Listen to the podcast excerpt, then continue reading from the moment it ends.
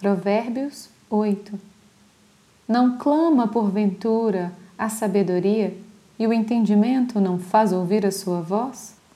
No cimo das alturas, junto ao caminho, nas encruzilhadas das veredas, ela se coloca.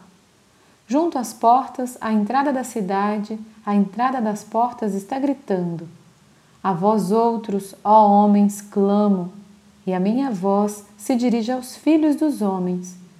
Entendei, ó simples, a prudência, e vós, nécios, entendei a sabedoria.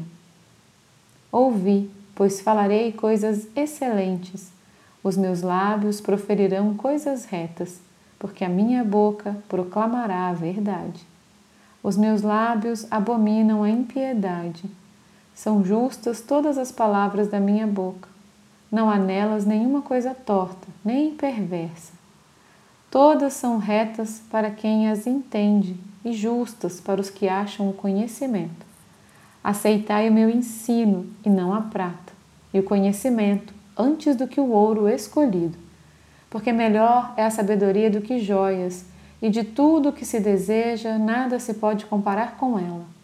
Eu, a sabedoria, habito com a prudência e disponho de conhecimentos e de conselhos. O temor do Senhor consiste em aborrecer o mal, a soberba, a arrogância, o mau caminho e a boca perversa. Eu os aborreço. Meu é o conselho e a verdadeira sabedoria. Eu sou o entendimento. Minha é a fortaleza. Por meu intermédio reinam os reis e os príncipes decretam justiça.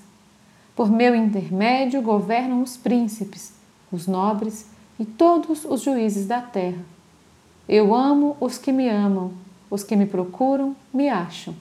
Riquezas e honra estão comigo, bens duráveis e justiça. Melhor é o meu fruto do que o ouro, do que o ouro refinado, e o meu rendimento melhor do que a prata escolhida. Ando pelo caminho da justiça, no meio das veredas do juízo, para dotar de bens os que me amam e lhes encher os tesouros. O Senhor me possuía no início de sua obra, antes de suas obras mais antigas.